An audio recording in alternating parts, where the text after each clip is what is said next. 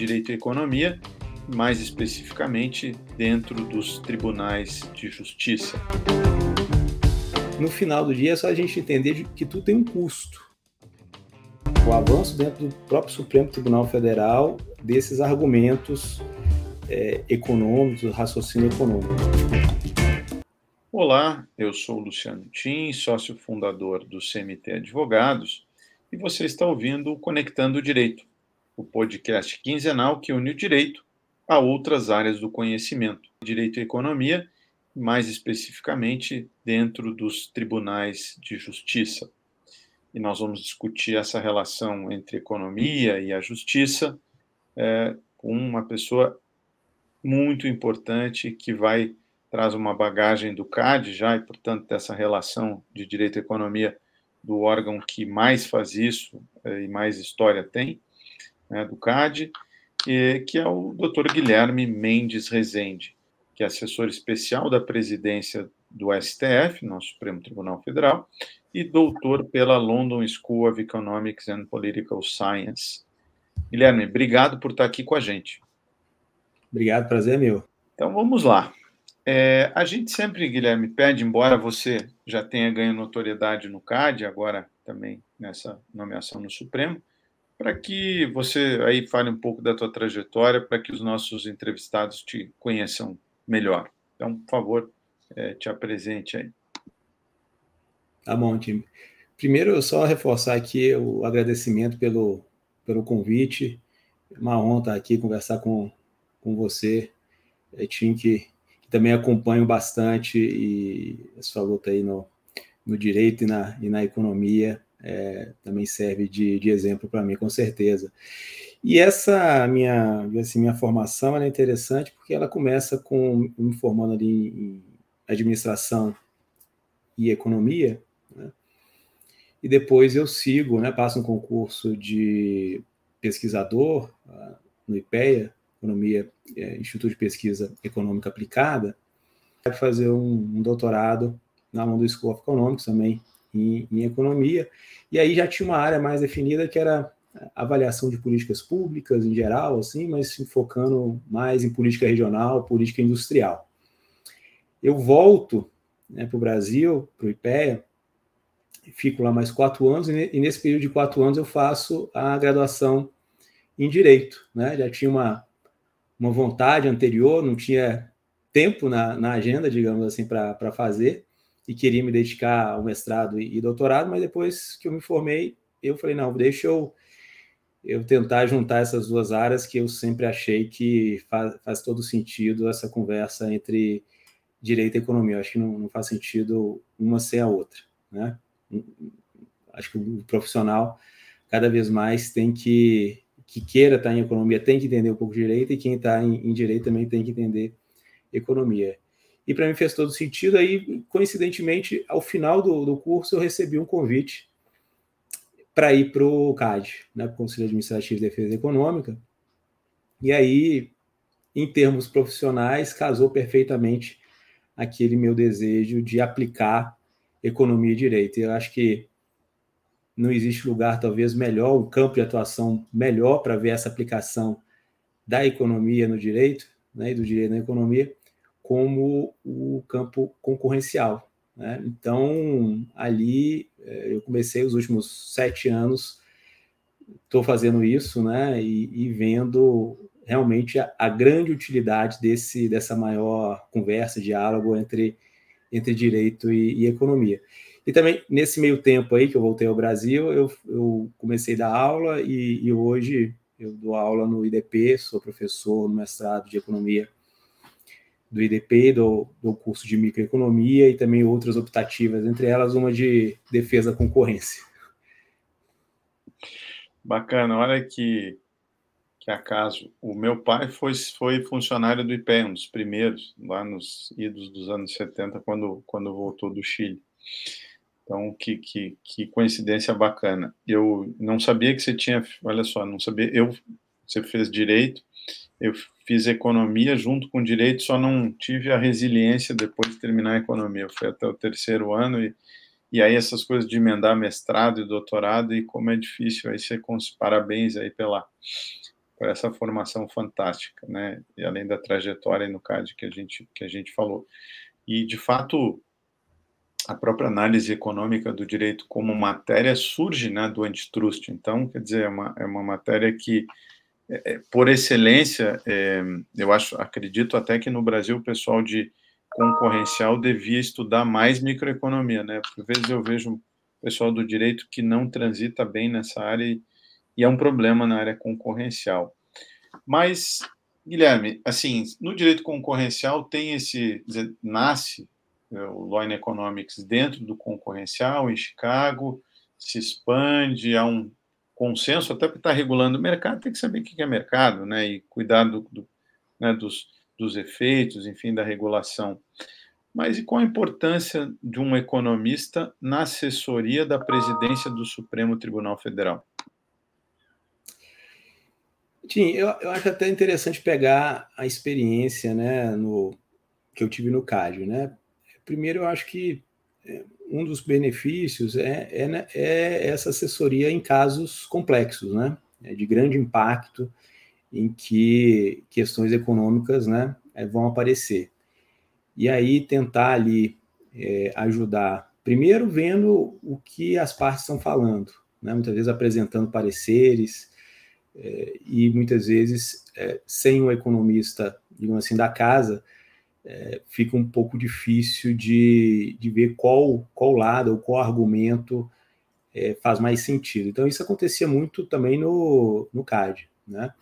e, e olhar os pareceres que são apresentados e dar um, um parecer, um outro parecer em, em relação a, a isso. E, e aí eu, eu, acho que passando por, por essas questões até mais, simples, né, é, você pode ir para questões um pouco mais complexas, que é, é calcular custo-benefício é, em alguns casos, né, ver consequências econômicas é, daquela decisão e aí avaliando impacto, que muitas vezes é, é difícil, mas tentando sempre simplificar, né? sabendo que um diálogo com advogado né, e com jurista, especificamente, é, você precisa tentar falar uma língua com que você se entenda. Né?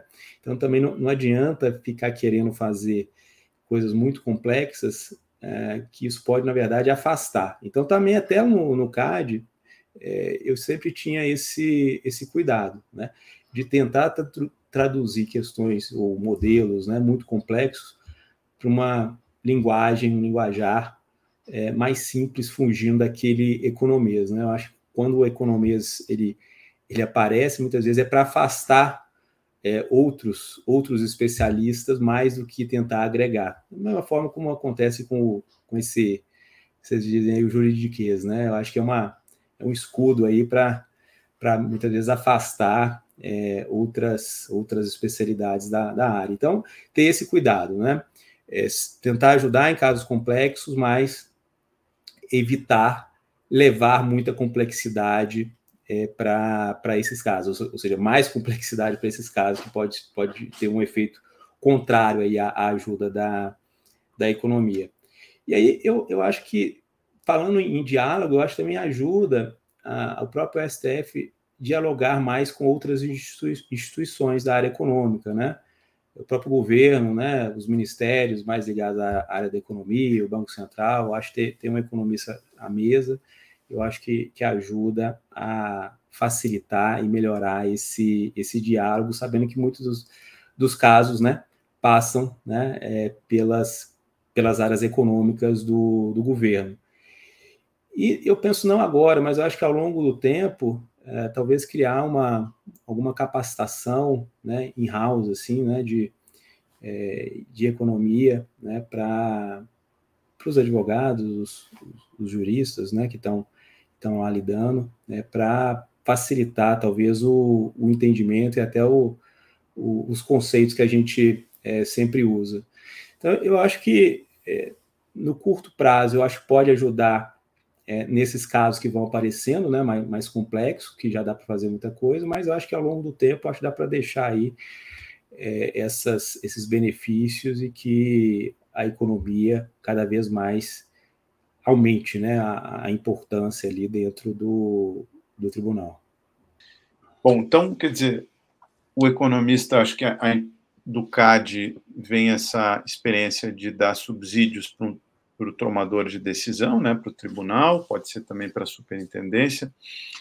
Me recordo de um estudo, uh, quem está no, no concorrencial já está acostumado, mas aqui dando uma ilustração para quem não atua, né, e, e, de um tema talvez mais corriqueiro. Eu lembro quando estava na Senacom de um estudo é, da, do CAD, né, da, do Departamento de Economia, é, sobre os efeitos de descontos lineares em escolas de 30% na pandemia. Porque o intuitivo né, de quem não tem formação em economia é que é muito bom. Então, as, as crianças estão em casa, então as escolas todas têm que dar 30% de desconto. Só que o efeito né, é, é, no final do dia seria concentracionista e, e a médio longo prazo prejudicaria os consumidores com falta de concorrência. Então, por vezes, embora essa área esteja, essas áreas direito e economia muito intrincadas, porque lidam com comportamento, né?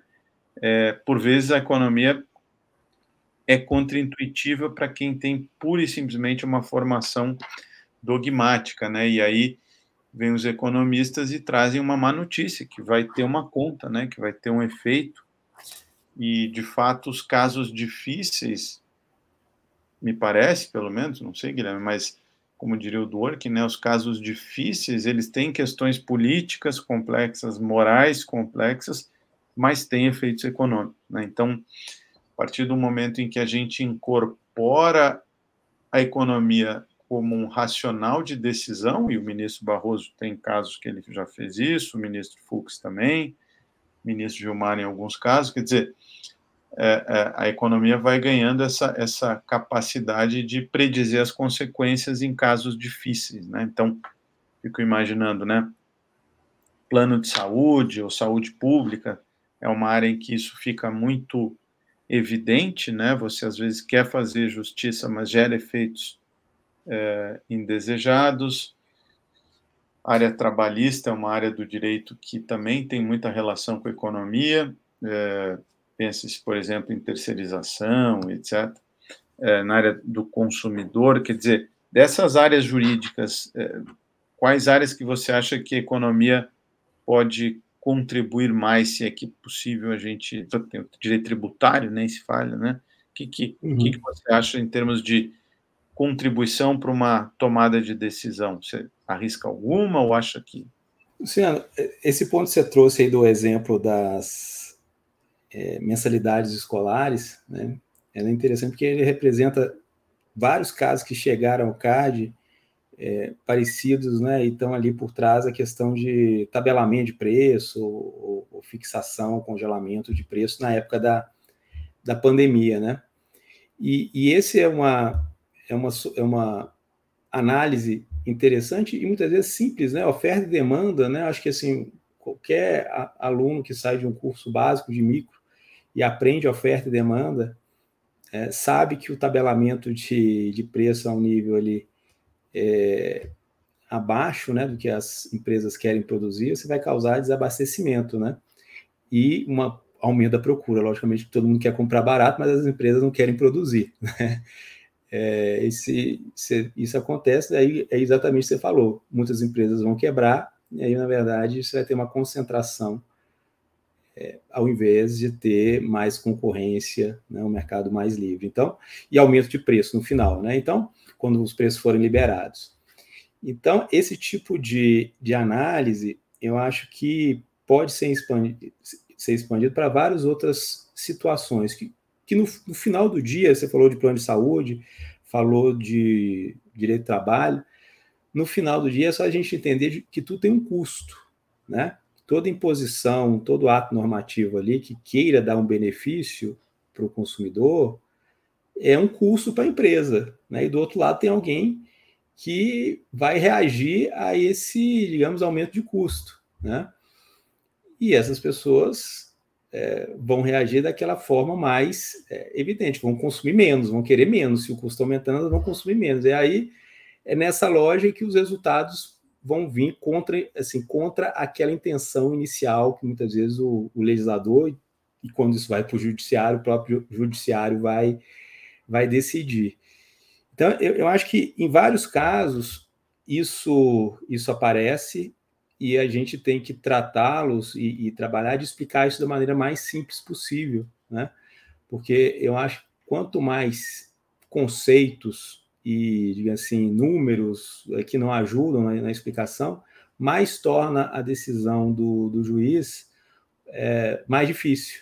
Né? Eu acho trazer o que é essencial, o argumento essencial e, o, e os números essenciais para muitas vezes tirar da, da, da, complexidade e mostrar qual é o, o efeito uh, daquela, daquela decisão bem objetiva, eu acho que, que ajuda muito. E, e tanto nesses casos de, de plano de saúde, muita, muita legislação e muita decisão, né, querendo beneficiar o, o consumidor, que é legítimo, né, mas isso tem, tem um custo para as empresas e, logicamente, tem a sua resposta a isso.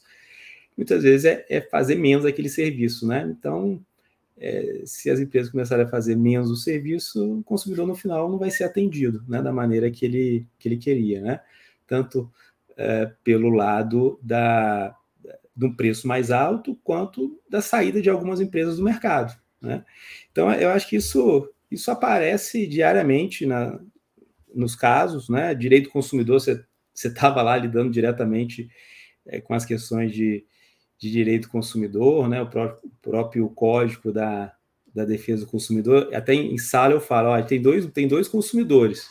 Tem o consumidor que a gente defende lá no CAD e tem o consumidor do de Defesa do Consumidor, né? E, e, e é um pouco, é, digamos assim, meio esquizofrênica essa, essa discussão, né? Porque existem muitas vezes, não quando você estava lá, eu acho, mas é, na maioria parte do tempo. Existe uma, uma diferente, digamos assim, é, tratamento do consumidor em esse, nessas duas áreas do, do direito, sendo que o, o, normal e o, e o melhor, essas duas áreas se, se integrarem, né? É, eu acho que nos últimos anos a gente conseguiu avançar, eu acho que a, a pandemia ali foi um bom momento é, dessas duas áreas conversarem, né, quando vem essas discussões de tabelamento de preço, né, e mostrar para a sociedade é, que isso não iria solucionar o, o, problema, na maioria dos casos, logicamente, casos pontuais ali a gente tem que, que ver, e, e se tem uma agência reguladora, muitas vezes, faz sentido, então tem que é, ver caso a caso, mas na maioria dos casos não. Então eu, eu acho que é, eu acho que isso pode ser aplicado, esses conceitos simples de, de economia, pode ser aplicado nessas diversas áreas. Bacana, é, é, de fato, é, é curioso que, de fato, quem não, quem não passou por microeconomia não tem essa perspectiva da, da, da árvore versus a floresta, né? Só vê o caso ali, mas não consegue ver os efeitos. Acho que a economia ajuda muito a, a mensurar isso.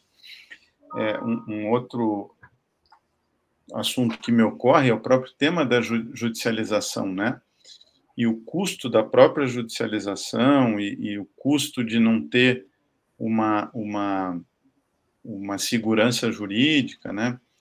É, e que depois eu vou, vou querer te perguntar sobre isso, mas você mencionou um ponto que, na tua fala, é sobre, quer dizer, você pode também ajudar a trazendo para a nossa linguagem, né, Guilherme, reduzir a simetria informacional, né? Quer dizer, por vezes uma parte apresenta um parecer, a outra parte apresenta outro parecer, e aí, dizer, uma alguém independente, vamos chamar assim, se fôssemos trazer para a lógica do processo, né, um perito da corte ajudaria a corte a tomar uma melhor decisão.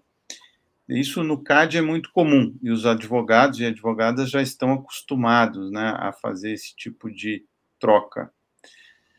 Como é que você vê, é, se tivesse uma bola de cristal, né? Como é que você vai ver, então, o litígio? Porque, claro, é, é, o Supremo, sendo o tribunal mais importante do ponto de vista hierárquico, talvez influencie outros tribunais. Vários tribunais já têm áreas de é, estratégia, área de estatística. Eu mesmo recomendei, pra, faz tempo que eu recomendo, aliás, o ministro Barroso Não foi porque eu defendo isso há muito tempo, mas eu defendo academicamente há muito tempo que os tribunais deveriam ter o que o CAD tem.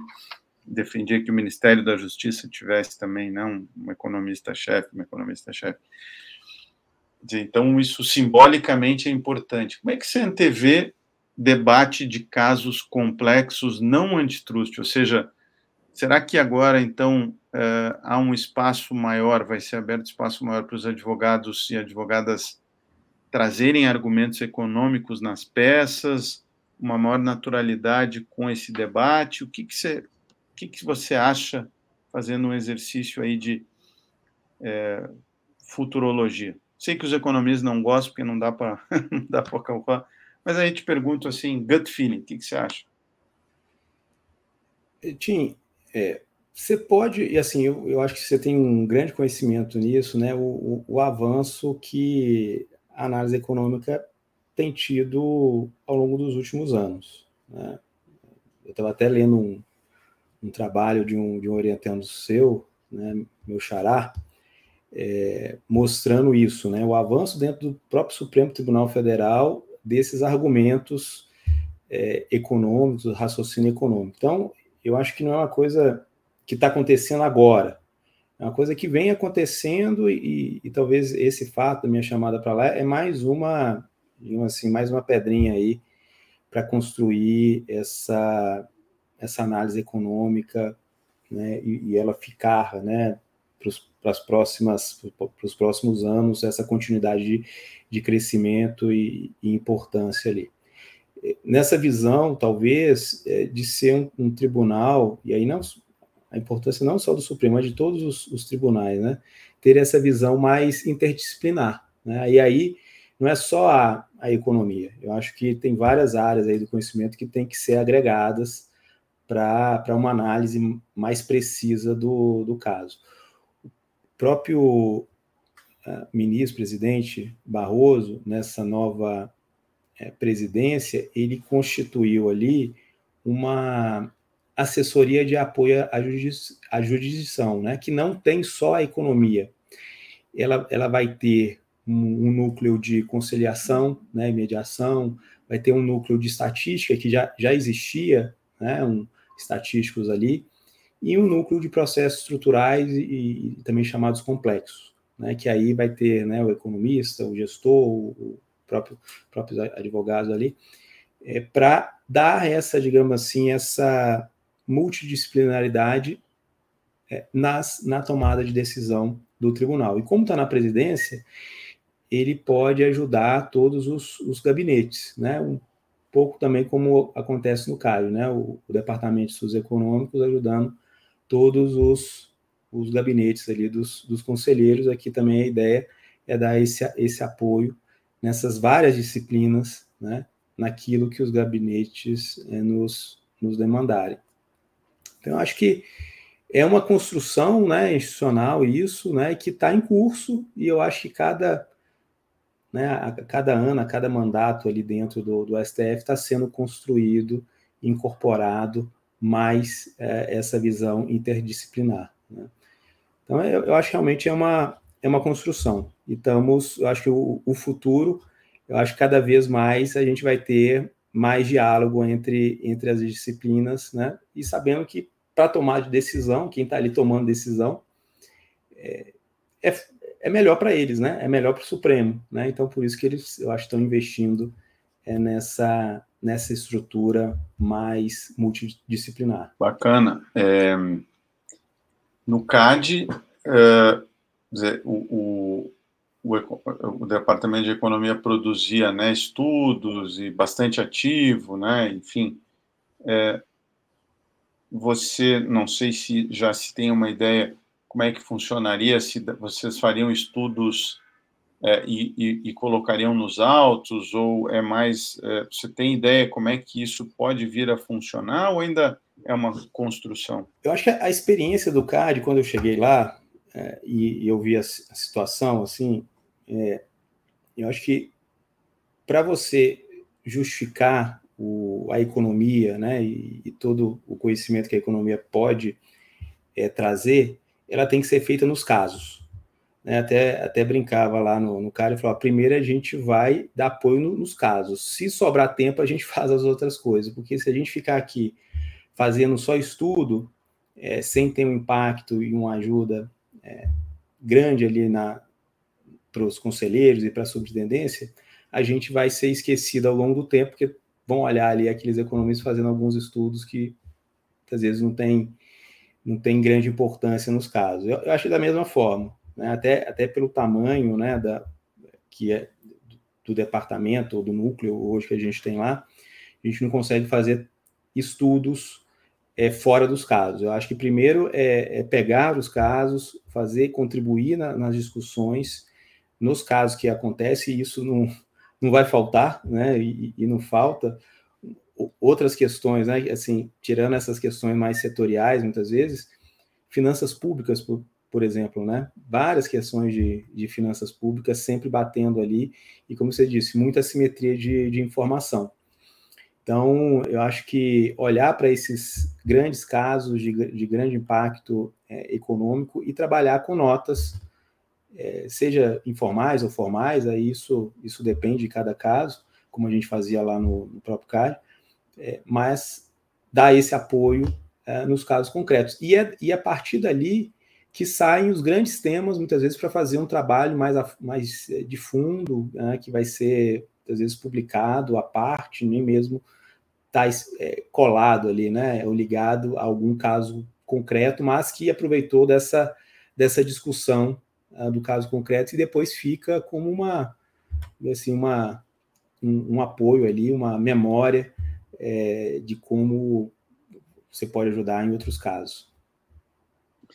E, e, isso, quer dizer, também isso é uma coisa que havia algumas dúvidas do tipo, será que seria um órgão de apoio à presidência do tribunal do ponto de vista de tribunal, orçamento? Não, agora você está deixando claro que a ideia é quer dizer, contribuir na discussão de casos concretos, né, o que torna muito mais interessante do que mero uso né, é, é, que já seria útil para o próprio tribunal como instituição, né? Mas para os casos, o valor agregado, para usar uma expressão, né, econômica, creio que e para análise econômica do direito é fantástico. Não me ocorre um país em que, sabe, Guilherme, que eu dei uma palestra um pouco ousada uma vez num evento organizado em Harvard, que eu dizia que no Brasil, e olha, é, eu, foi ousada porque eu disse que no Brasil a análise econômica do direito tinha mais espaço que nos Estados Unidos na prática. Não na academia, porque na academia tem muita resistência, às vezes ideológica, às vezes dogmática, às vezes reserva de mercado, mas que como o Brasil tem muito problema, muita judicialização, enfim, que na prática, pragmaticamente, teria mais espaço.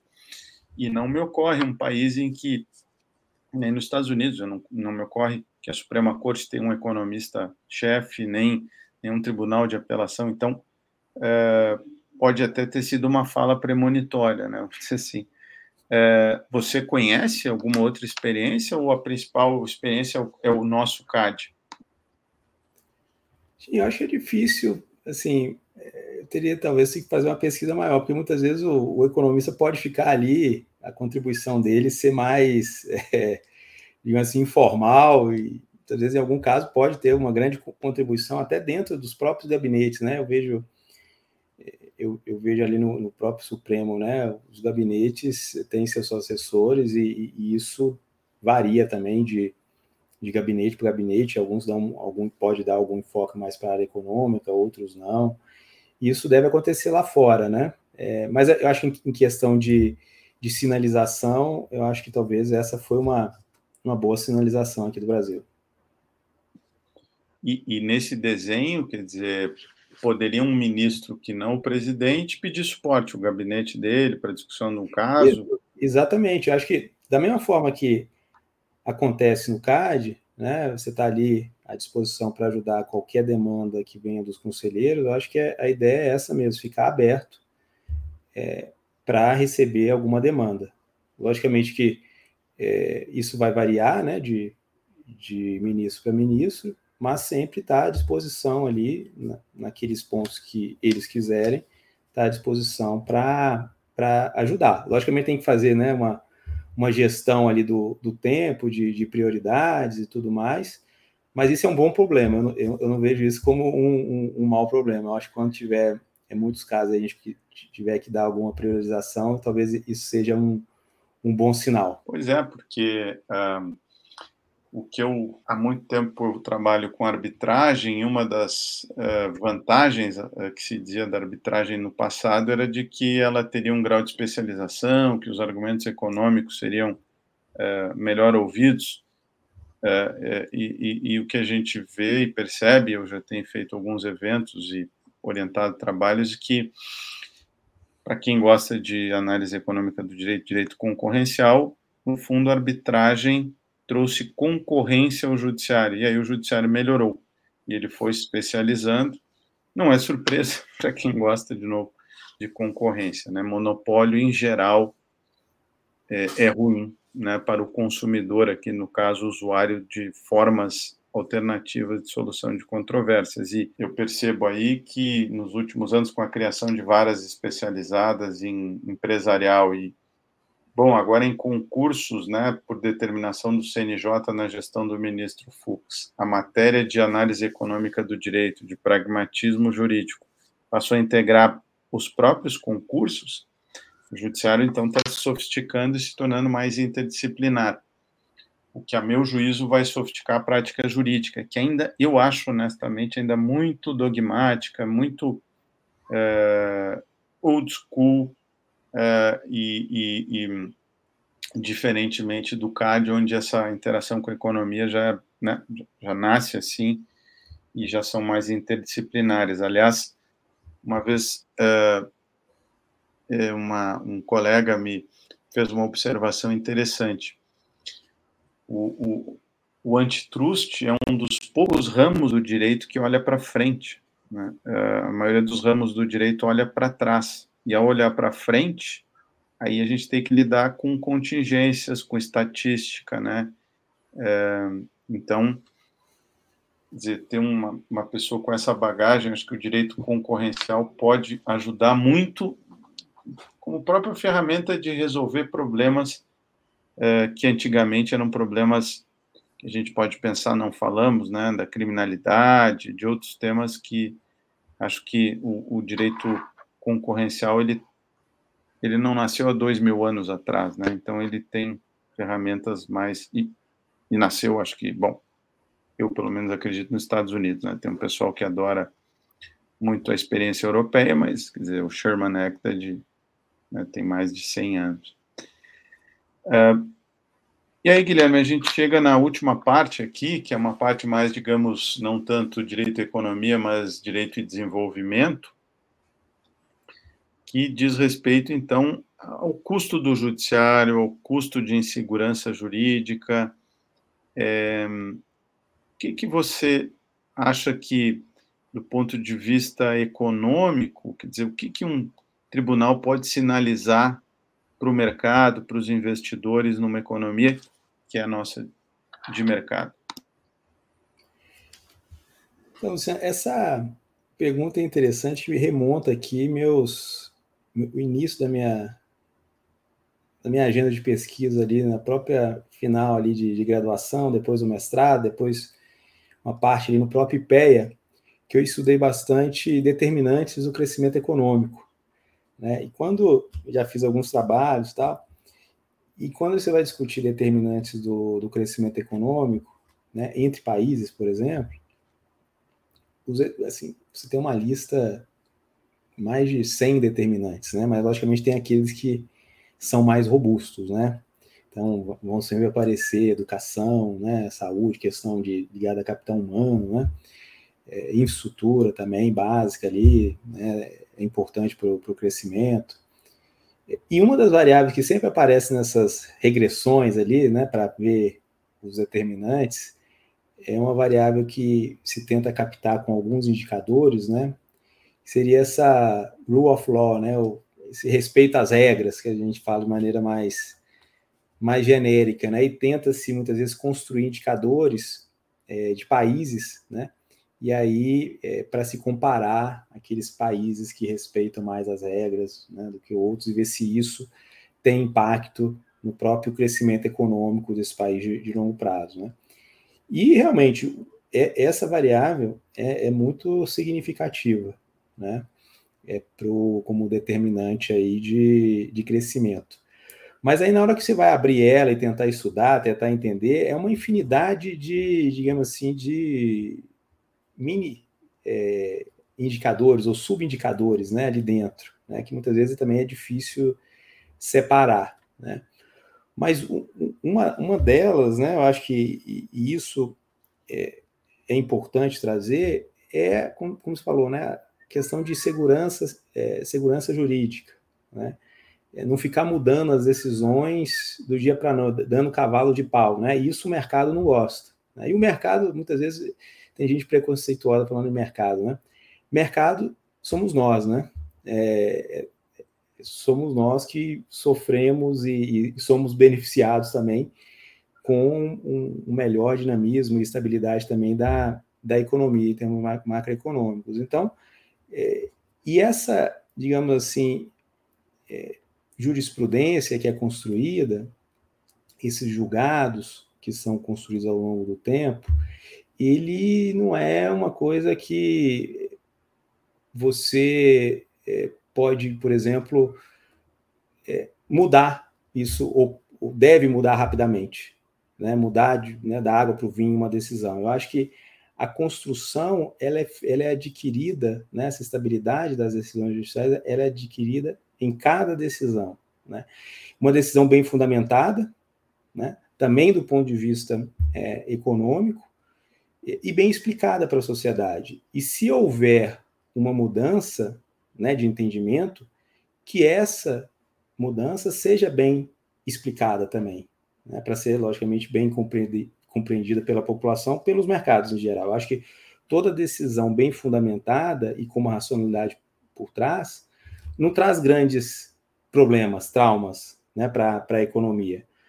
O, o, grande problema é esse, né? É essa, é essa mudança repentina, sem justificativa, de, de decisões passadas. Né? E aí, né, a gente poderia aqui ficar falando de vários subíndices aí que compõem um, talvez um indicador de, de respeito às, às regras, né? Uma, um, um, outro ponto importante, é, e também eu vi isso no CAD, né, é, ao respeitar as regras, né, é que as penalidades também sejam respeitadas. Então, é, o indicador também é composto por isso, né, não é só uma, uma, uma mudança é, de, de decisões pontuais, mas também em relação ao cumprimento das próprias decisões, e isso ao longo ali do, do Poder Judiciário, né, com suas várias instâncias, isso pode, pode ser revertido, revertido novamente. Então, é, isso também é, é, importante trazer, eu acho, esses efeitos deletérios que isso pode trazer para a economia. O investidor, o que, ele, o que ele mais quer é saber as regras, né, para ele poder jogar naquelas regras. Se aquelas regras vão mudar do dia para a noite, ele vai se afastar. E afastar é menos recurso, menos dinheiro para o Brasil, menos investimento, menos emprego, menos crescimento. Né? E, e, essa história a gente já sabe bem, então por isso acho que cada vez mais trazendo essa estabilidade das decisões, justificativas das decisões, é, racionalidade das decisões, eu acho que vai tornar nosso essa, essa parte, né, esse determinante do crescimento um, um, determinante que vai nos ajudar, ao contrário que muitas vezes, né, em alguns outros países, né, prejudica. Né? A ideia é transformar que ele seja um bom, bom indicador para o crescimento. Bacana, eu estava te ouvindo aqui pensando, né, é, para exemplificar, é, uma notícia dessa semana que uma companhia aérea low cost é, avaliou e, dado o grau de judicialização do Brasil, ela nesse setor decidiu não investir no Brasil. Eu lembro quando eu estava na Senacom, a gente fez um evento com a ANAC e o CAD, é, também sobre isso, como que judicialização afetava as low cost, porque a margem é mais baixa, e aí dizer, não tem como jogar no custo, né? Então, é, no fim, quem paga é o consumidor, porque não tem a companhia low cost e já sabe que, pelo menos naquele evento, se estimava que quando tem uma linha low cost voando, o preço médio baixa, baixa 20%, em razão da concorrência, né? Tim, eu, eu acho que esse ponto que você trouxe, esse ponto que você trouxe em relação às, às low costs, low costs, é importante. É, eu acho que eu estava nesse, nesse mesmo seminário, foi, foi acho que meses antes ali da, da pandemia, né? dias e, antes. Dias antes, né? E que é, estava tudo assim caminhando né, para essas entradas e todo mundo feliz em termos de benefícios para os consumidores, preços menores, né, possivelmente. E depois veio a pandemia, fechou tudo e realmente ela saiu. E agora volta-se à, discussão, né? Então, criar esse, esse ambiente favorável é importante para a entrada. Mas um ponto que você trouxe é que eu e, e no CAD eu acho que eu acho que conhecimento ali dos vários setores né, da, da economia que eu tive oportunidade de ter contato, é justamente isso. As pessoas acham que empresário, esses diversos setores, têm margens altíssimas sempre. E, e eu acho que é o contrário, né? Eu acho que a maioria dos setores tem margens baixas e trabalham mesmo no, no limite. Então, qualquer aumento de custo por meio de uma lei, de uma decisão, vai fazer com que eles saiam do mercado e isso prejudica a concorrência e prejudica os consumidores. Eu acho que ter esse, esse entendimento, né, até da, das margens desses setores, seria importante para quem toma decisão, né, para mostrar como que isso pode impactar negativamente é, o bom né, ambiente concorrencial. Então, o que você trouxe, eu acho que realmente exemplifica bem e pode ser expandido para diversos outros setores.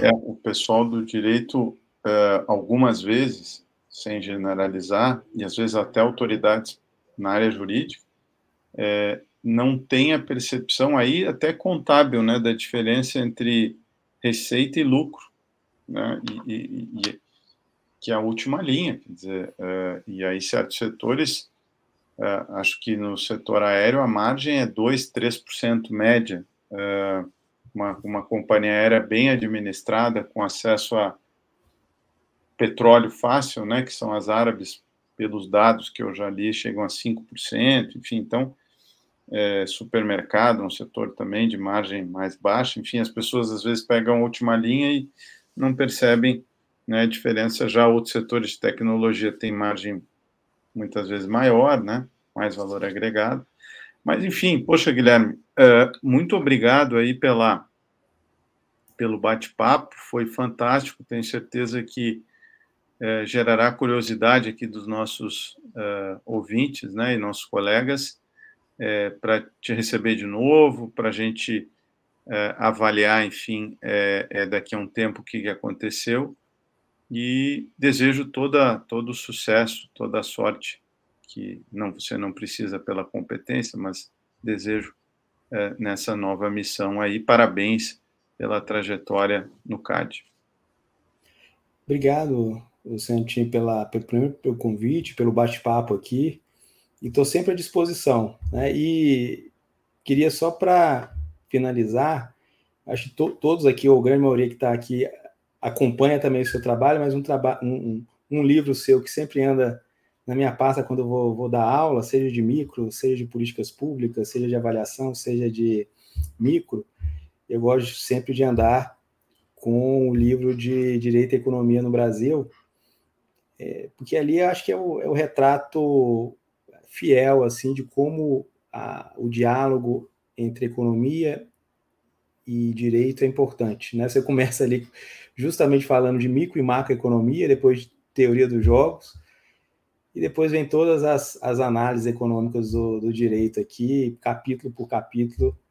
Eu, assim, primeira vez que eu vi esse, esse livro, tornou-se ali uma, um, um livro de, de, referência que eu tenho é, utilizado muito e serve ali também para expandir ali para as outras referências que o próprio livro traz, né, para aprofundar o, o conhecimento. Então, para quem não que não sabe, quer aprofundar, eu, eu deixo a dica aí de, de leitura. Obrigado, por sinal, obrigado, Guilherme, pela gentileza. Está na quinta edição, estou lançando aí a quinta edição com ajuda aí de vários colegas também que subscreveram ali alguns capítulos pela pela área, né? Então a gente cuidou sempre para ter ali um especialista falando, por exemplo, tributária e tal. E agradeço a gentileza. Então, Guilherme, até a Luciano, próxima. Luciano, e a gente, ó, eu, eu não combinei isso com você, não. Eu, tô, eu, eu realmente estou falando aqui de, de coração e, e, e, de, assim, até com, com vontade, né, de ter estado nesse, nesse livro aí, porque realmente é uma, é uma referência para mim. Bom, agora a próxima edição vai ter que ser, vai ter que ter o capítulo aplicado ao judiciário, né? Então já está feito o convite.